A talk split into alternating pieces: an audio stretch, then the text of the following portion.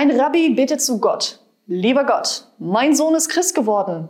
Gott antwortet, ja und? Meiner auch. Äh, was hast du denn dann gemacht? Ein neues Testament geschrieben.